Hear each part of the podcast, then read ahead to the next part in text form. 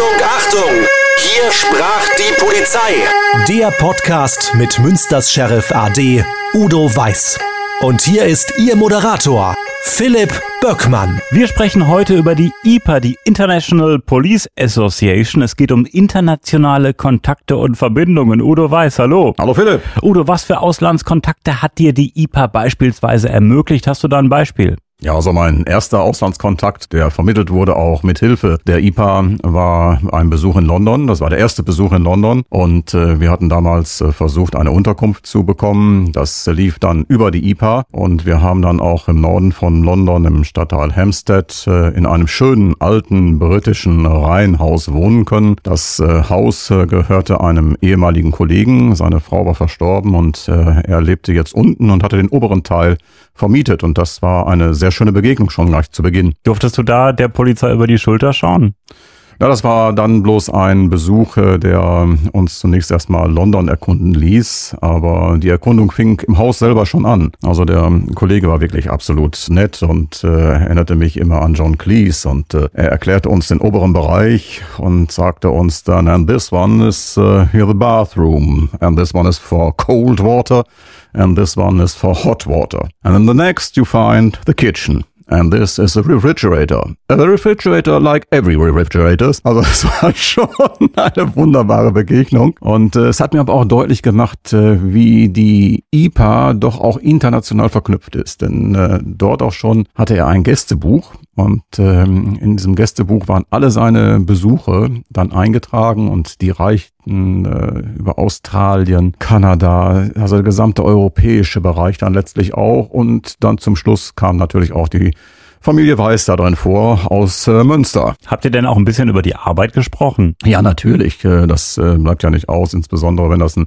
erfahrener, auch älterer Kollege ist, dann ist so ein Erfahrungsaustausch damit immer gleichzeitig verbunden. Und das ist in London auch ohnehin kein Problem, ähm, so wie ich das auch in allen anderen Regionen, wo wir waren, immer gemacht habe, dass, äh, wenn die Zeit da war, ich ja mal eine Wache besucht habe oder du hast die Kollegen einfach angesprochen.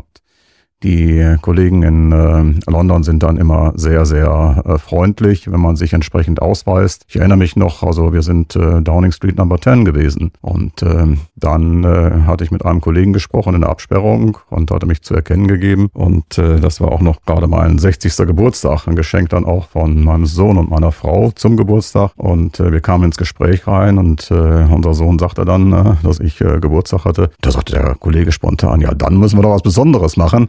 Und äh, dann äh, sind wir durch die Absperrung durch und äh, dann haben wir das gesamte Gelände mit einer privaten Führung eines Kollegen dann auch äh, gefunden. Und da ist immer IPA, immer sofort eine Verbindungsebene und äh, jeder kennt auch letztlich die IPA und weiß das. Das ist schon toll und hat uns schon vieles ermöglicht. Das heißt, äh, du warst mehrfach in London, auch mit Unterstützung der IPA? Ja, also ich war jetzt insgesamt, äh, waren wir glaube ich achtmal in London und wir haben auch eine sehr schöne Unterkunft gehabt in London. Das ist der Union Jack Club London. Und im Union Jack Club London äh, kommst du nur rein, wenn du Angehöriger des Medical Staff bist, des äh, Militärs oder der IPA. Und äh, da ich IPA-Mitglied bin, äh, konnte ich dann auch mit meinem Ausweis ihn rüberschicken und dort auch im Union Jack Club für uns die Location buchen. Eine wunderbare Unterkunft. Das ist einfach ein Erleben, weil du kommst ja sonst auch in diese Clubs so gar nicht rein, die im Grunde genommen eine ganz große Tradition haben, sehr schön ausgestattet sind und du erlebst da wirklich so dieses äh, britische Feeling ganz, ganz anders, als wenn du in ein normales Hotel hineingehst. Das heißt, Polizisten in aller Welt sind praktisch eine große Familie. Das will die IPA, glaube ich, auch so ein bisschen verdeutlichen. Und diese freundschaftliche Basis ist, glaube ich, auch wichtig, dieser Austausch. Ja, das ist äh, absolut richtig. Also weltweit sind es mittlerweile, ich glaube, 66 Nationen, in denen die IPA eine Niederlassung hat, jeweils ihre örtliche Sektion. Und äh, die Mitgliederzahl ist weit, weit über 300.000 und wächst ständig. Und äh, da ist dieser Zusammenschluss schon gegeben. Das ist schon eine schöne Geschichte. Wie ist denn die IPA überhaupt entstanden seinerzeit? Ja, das ist ähm, auch wieder typisch äh, britisch, äh, denn ähm, nach dem Zweiten Weltkrieg äh, war es so, dass zunächst jeder erstmal gedacht hatte, die Welt muss erst nochmal Ruhe finden und ist vielleicht auch noch ein wenig zerstritten. Aber da gab es dann einen sehr weisen britischen Kollegen namens Arthur Troop und äh, der hatte schon direkt nach dem Zweiten Weltkrieg einen Briefwechsel angestrebt mit äh, Berufskollegen aus Skandinavien und aus Afrika, klar, die alten britischen Kolonien. Und ähm, dieser äh, Erfahrungsaustausch, der wurde dann 1949 in einem britischen polizeilichen Fachorgan namens äh, Police Review dann äh, veröffentlicht. Und äh, das äh, brachte gleich äh, sehr viel Resonanzen. Es war sein Ziel, international Freundschaftsbeziehungen zu pflegen, zu gründen und damit auch den Zusammenhalt der Menschen, jetzt in diesem Bereich der Polizisten, zu verbessern. Und das Echo war so groß, dass 1950 schließlich von ihm die International Police Association, die heutige IPA in England, gegründet wurde. Gab es denn zu der Zeit auch Vorbehalte? Ja, sicherlich gab es dann auch Vorbehalte, denn äh, natürlich ist es so, dass äh, der Zweite Weltkrieg Spuren hinterlassen hat, ganz unterschiedlicher Art. Und es war auch nicht so, dass jetzt äh, sofort auch Deutschland dabei war oder andere Staaten. Aber er war sehr optimistisch und äh, hatte dann auch eine gute Grundstruktur, gute Werte in dem Bereich schon angelegt. Und von daher fanden sich dann immer mehr und mehr Länder. Zunächst kamen die skandinavischen Länder vor allen Dingen mit hinein und äh, später kamen dann auch andere europäische Länder, so 1953 1951 zum Beispiel die Niederlande und Belgien und auch Frankreich folgten dann. Man hat sich auch äh, einer Sprache bedient, nämlich Esperanto, und äh, wollte insofern, das war auch von ihm schon mal ganz clever, nicht einfach nur eine britische Dominanz, obwohl natürlich äh, gerade ähm, Englisch eine Weltsprache ist, keine Frage. Ähm, aber dennoch hat er sich für Esperanto entschieden und der Leitspruch ist Servo per amiceko, das heißt nichts anderes übersetzt wie dienen durch Freundschaft. Udo, und äh, die IPA ist auch ja ganz offiziell registriert. Ja, das ist äh, richtig. Also die IPA ist auch aufgrund ihres Zweckes anerkannt und ist seit 1977 äh, beim Europarat registriert und seit 1995 auch bei den Vereinten Nationen und erst dort als äh, Non-Government Organization in einem Beratungsstatus äh, tätig. Und das ist natürlich auch eine schöne Anerkennung für eine solche internationale Verbindung. Du hast es gesagt, am 1. Januar 1950 wurde die IPA in England gegründet. Wann schwappte denn die IPA nach Deutschland? 53 kamen die Niederlande, die Benelux-Staaten hinzu, 54 kamen dann äh, Norwegen und die Schweiz hinzu. Und das brachte so einen richtigen Schub auch in Europa. Und dann war es im Februar 1955 und äh, hier erfolgte die Gründung der IPA Deutschland, der deutschen Sektion und natürlich in Münster. Münster war immer schon ein sehr bedeutender Polizeistandort und äh, wenn man das äh, einmal auch so auf die Zeit bezieht, dann muss man sehen, damals äh, hatte Münster natürlich noch kein Polizeipräsidium, sondern eine Polizeidirektion. Das war von der Größe her gesehen nur ein Unterschied. Man hatte einen Sitz der Wasserschutzpolizei, man hatte die höhere Landespolizeischule Münster, man hatte die Bezirksregierung mit dem Polizeidezernat in Münster. Also Münster war schon eine sehr bedeutende äh, Station für die Polizei. Und schließlich hatte man auch dort schon das Polizeiinstitut äh, Hiltrup. Und das Polizeiinstitut Hiltrup ist Vorgänger der Polizeiführungsakademie gewesen, bei der ich auch war und auch der Deutschen Hochschule der Polizei, wo ich ebenfalls war und durfte dort auch äh, die Begründung zum Gesetzentwurf schreiben für die Deutsche Hochschule der Polizei und bin auch heute noch im Nebenamt in diesem Bereich tätig. Und hier an dem Polizeiinstitut in Münster-Hiltrup haben die Kollegen Dr. Mommsen und äh, Herbert Kaliczynski vom damaligen Polizeiinstitut die deutsche Sektion der IPA im Februar 1955 gegründet. Und heute ist die deutsche Sektion die stärkste Gruppe innerhalb der IPA. Seit wann bist du Mitglied bei der IPA und wie hast du überhaupt von der IPA erfahren? Also ich glaube, ich bin seit 1983 äh, Mitglied äh, der IPA. Ich habe deinen Ausweis, ich guck mal nach. Ja, Eintritt 1984. 84, 84 ja, knapp daneben, ja. ja. Also 84 ging's los bei dir. Okay, ja. Und äh, vielleicht waren die Überlegungen schon vorher gegeben. Also das lag einfach daran, dass ähm, man Kontakt hatte dann auch mit ausländischen Besuchergruppen, mit Kollegen und auch Kollegen, die sich schon engagiert haben. Und äh, auch die IPA-Sektion Münster, die Verbindungsstelle, wie es dann heißt, äh, ist schon immer sehr, sehr engagiert gewesen auch heute noch. Die Kollegen, die in diesem Bereich tätig sind, äh, sind da hoch motiviert und haben ein ganz tolles Programm, was sie in jedem Jahr auf die Füße stellen. Und ähm, dann macht es einfach Spaß, äh, wenn man sieht, dass man über die IPA dann internationale Kontakte pflegen kann. Und von daher war für mich der Entschluss dann schnell gegeben, der IPA beizutreten.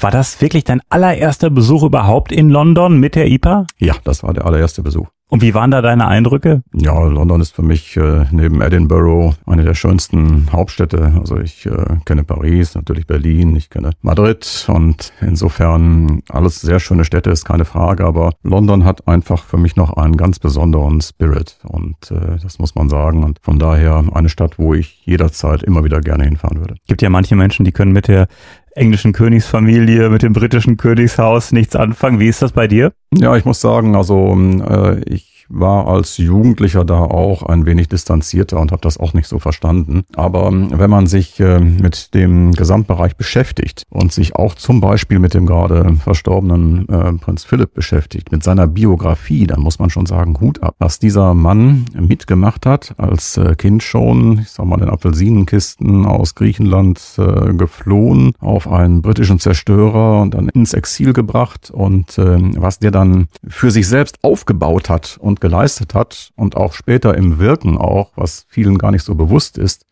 äh, neben der Königin äh, dann äh, vollbracht hat, das ist schon anerkennenswert. Und wenn man sieht, die Monarchie hat in Großbritannien natürlich einen ganz anderen Stellenwert und gibt auch einen enormen Halt. Und es gibt ja immer wieder den alten Spruch, die letzten fünf Könige auf der Welt äh, oder Königinnen auf der Welt, das sind die im Kartenspiel und die Königin von England, von Großbritannien, vom Commonwealth. Und da ist schon was dran. Also wenn man das sieht in England, sie hat auch eine ganze Menge äh, gegeben, gibt Halt, Stabilität und äh, das können wir hier vielleicht nicht bei jedem so nachvollziehen, aber ich glaube, äh, dass die Popularität auch gerade jetzt in Anerkennung ihrer Lebensleistung hier stark gewachsen ist. Und das hat, glaube ich, auch was mit äh, Tradition zu tun, also mit Stil und Tradition. Und das ist ja schon was Besonderes, ne, diese Monarchie. Ja, natürlich, äh, aber sie lebt ja auch weiter und das ist ja auch ganz wichtig. Und äh, ich sag mal, es gibt ja auch ähm, gute Geflogenheiten. Also wenn du zum Beispiel zum Hyde Park hingehst, zum St. James Park hingehst und äh, siehst, wie man sich dort verhält und wie man auch äh, dort allen begegnet, dann ist das einfach sehr schön. Und äh, da ist es dann so auch, dass man auch heute noch noch äh, sieht, wie die Wachablösung durchgeführt wird. Und das geht alles ich sag mal, absolut friedlich. Und du erlebst nicht so wie bei uns am Aasee, dass da alles vermüllt ist, sondern äh, da passt man sich der britischen Geflogenheit an. Picknickdecke raus, Essen ja, kostenfreie Liegestühle, alles okay. Aber es wird alles hinterher wunderbar verlassen, denn man will ja auch dem Nächsten einen schönen Platz vorbereiten. Also die IPA hat äh, Besuche in England ermöglicht, in Großbritannien.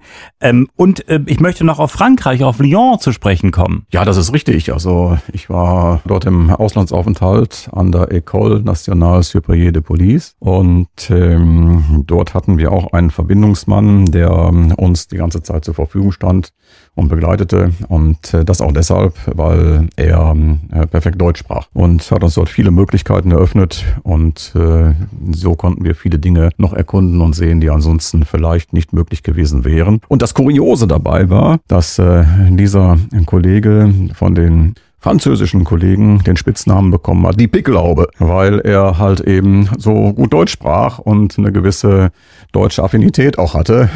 das ist ja nicht selbstverständlich. Was nicht selbstverständlich ist. Nein, nein, also es war, muss man sagen, wir waren also 1987 da und äh, mit einer kleinen Gruppe von, ähm, ich glaube, etwa 15 Kolleginnen und Kollegen. Und das war das erste Mal, dass dort auf dem Gelände neben der französischen Flagge die deutsche Flagge dann auch gehisst wurde. Und da sieht man, wie solche Dinge dann auch schon im Austausch ein wenig mehr noch bewirken, wie nur den rein kollegialen Gedankenaustausch, sondern auch etwas im Sinne von Völkerverständigung sind. Und damit sind wir wieder bei der IPA. Das ist ja genau deren Ziel letztlich auch dienen durch Freundschaft. Und äh, Vorbehalte zu nehmen einfach. Absolut. Und Vorbehalte zu nehmen. Udo, die IPA ist ein politisch und gewerkschaftlich unabhängiger Zusammenschluss von Angehörigen des Polizeidienstes. Und äh, was ist der IPA da in dem Zusammenhang noch wichtig? Ja, der IPA ist es äh, wichtig, dass es äh, keine Rangunterschiede gibt, äh, keine Unterschiede hinsichtlich Geschlecht, Rasse, Hautfarbe, Sprache oder Religion, sondern es ist wirklich so, dass man sich ja bezogen hat auf das, was auch ähm, die Menschenrechte tatsächlich ausmacht. Und insofern ist äh, Freundschaft und Zusammenarbeit zwischen den Mitgliedern äh, das oberste Ziel der IPA und das losgelöst von jeglichen Vorbehalten, jeglichen Ressourcements, jeglichen Vorurteilen, die sonst irgendwo irgendwo schlummern. Und das klappt natürlich ganz gut, weil man immer eine gemeinsame Basis hat und diese gemeinsame Basis ist der Polizeiberuf. Und das ist, glaube ich, auch wichtig. Ich meine, es gibt ja solche Zusammenschlüsse, die halt ja politisch oder gewerkschaftlich äh, sich engagieren und auch wirklich Politik machen. Da geht's der IPA ja gar nicht drum. Es ist ganz wichtig, keine Gewerkschaft. Das ist richtig. Es ist äh, keine Gewerkschaft. Und äh, ich bin auch ein wenig stolz, dass auch äh, ein äh, Studienkollege von mir, das ist der Hubert Fitt, heute Vizepräsident ist der deutschen Sektion. Und ich kenne ihn ja, ein Polizist mit Herz und Blut durch und durch, hochgradig engagiert und äh, bringt dort auch sehr, sehr viel ein in die IPA. Und die IPA ermöglicht ja auch sehr, sehr viel, das muss man sagen. Und wenn man sich das einmal vor Augen führt, was dort aufgebaut worden ist, in, kann man sagen, heute etwa 70 Jahren, dann ist das gigantisch. Und es ist ja mit der Zeit, glaube ich, auch ganz gut äh, gewachsen. Äh, ich meine, so ein Austausch unter den Ländern, das ist ja so auf offizieller Ebene manchmal ein bisschen schwierig und mit der IPA geht das, glaube ich, auch ganz unkompliziert, weil es auch ja in die private Ebene geht, weil da privat einfach was organisiert wird. Ja, das ist so und das ist wirklich, die Entwicklung ist gigantisch, wenn man sich das mal vor Augen führt. Jetzt werden zum Beispiel im September, Oktober noch wieder zwei deutsche Kollegen an einem Austauschprogramm nach York hin äh, teilnehmen. York on Patrol heißt das. Das ist in England, Partnerstadt in, von Münster. Ganz genau. Und ähm, das ist auch so eine Möglichkeit, die die IPA dann schafft. Die IPA vergibt Stipendien. Äh, die IPA unterhält alleine 40 Häuser weltweit. Und zwar von Finnland bis Melbourne. Und äh, just ganz frisch am 21. Mai eingeweiht ist ein IPA-Haus in äh, Brasilien. Und da kannst du dich natürlich auch ähm, kostengünstig dann auch einmieten und hast auch immer die Gewissheit, da bist du gut untergebracht, da bist du auch gut betreut. Wir haben ein sehr großes Bildungszentrum, Schloss äh, Gimborn, ähm, hier im äh, Nordrhein-Westfalen, das als äh, Fortbildungsstätte, als Bildungszentrum genutzt wird und äh,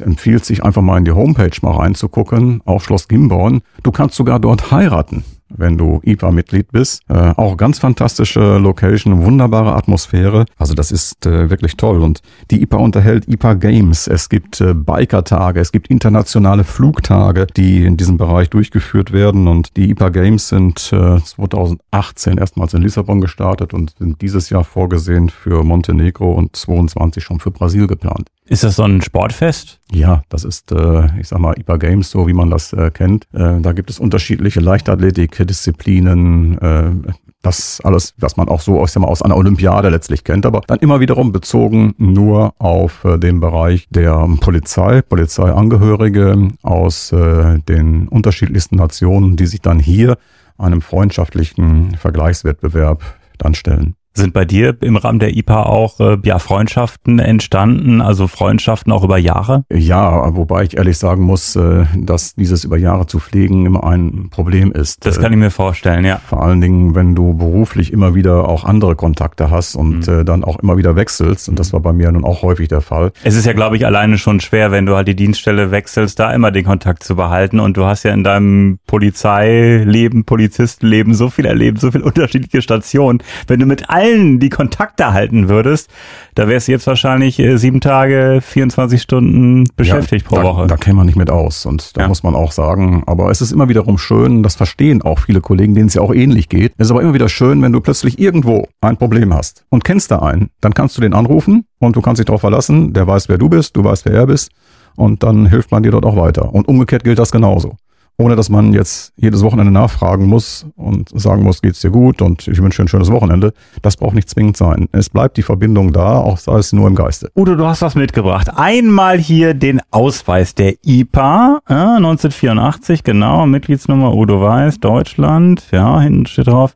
Der Besitzer dieser Mitgliedskarte ist gemäß Artikel 5 der internationalen Statuten Mitglied der International Police Association IPA. Dann hast du eine Marke äh, mitgebracht, so eine schicke Polizeimarke. IPA deutsche Sektion und du hast ein schickes Cappy äh, mitgebracht. Ist das so beim Rudern immer ganz gerne äh, angesagt, wenn du ruderst?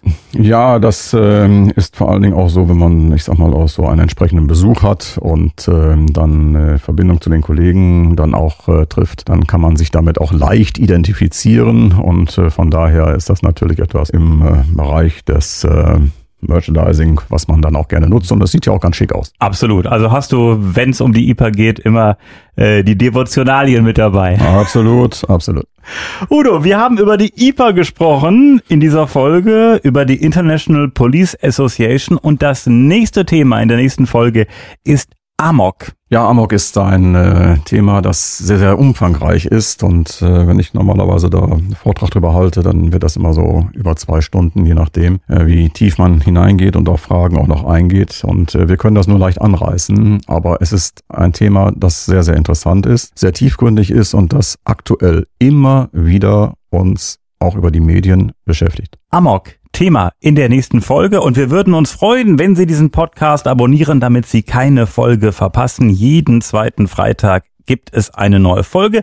Udo, bis zum nächsten Mal. Philipp, bis zum nächsten Mal und Grüße an alle Zuhörer und danke für die Treue.